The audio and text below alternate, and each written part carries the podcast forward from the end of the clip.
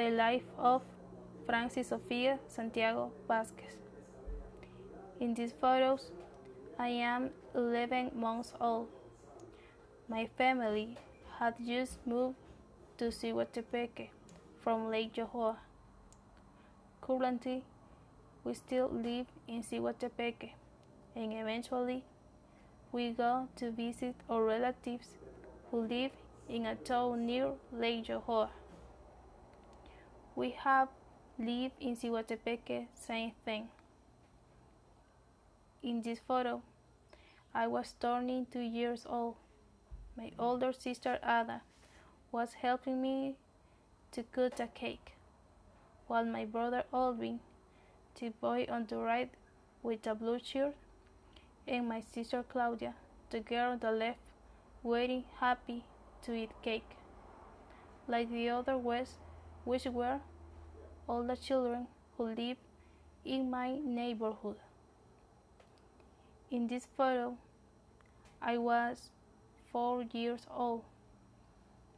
The green toy in the lower left corner was given to me by my father, and my mother made me the red dress that I am wearing. I loved the dress. In this photo, all my family and I will go to the church.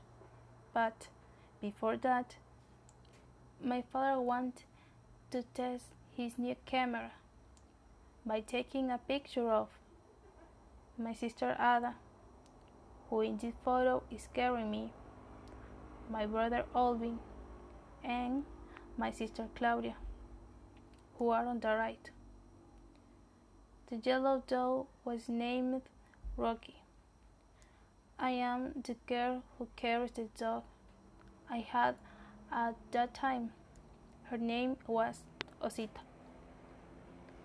Later, I started my studies in the new down kindergarten, in which I have interesting knowledge.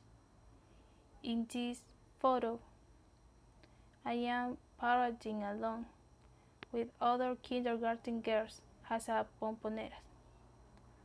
I remember ending up tired that day since we walked a lot and it was too sunny.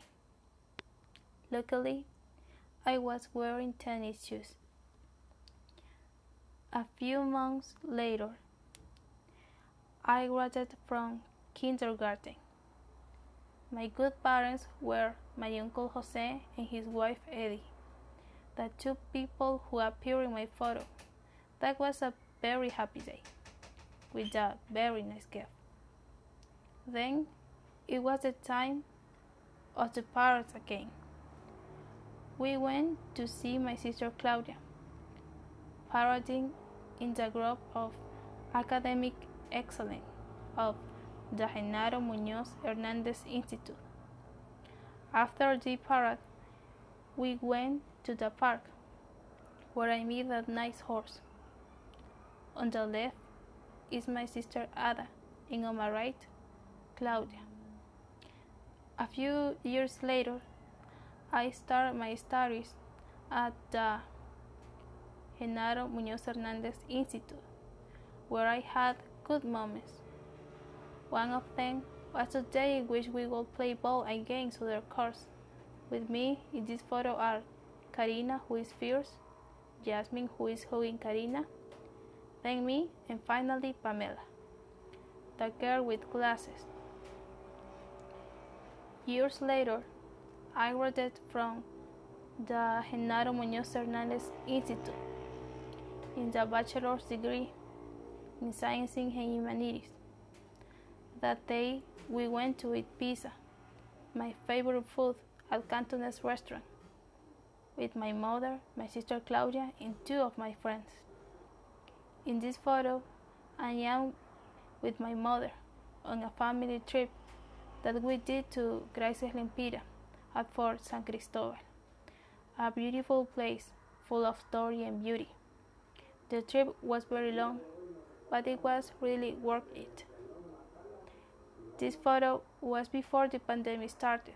We visited my grandparents, having good time with them, eating tamales, bread, among other meals. It was a great day, and we returned home safe and sound. It has been a good life.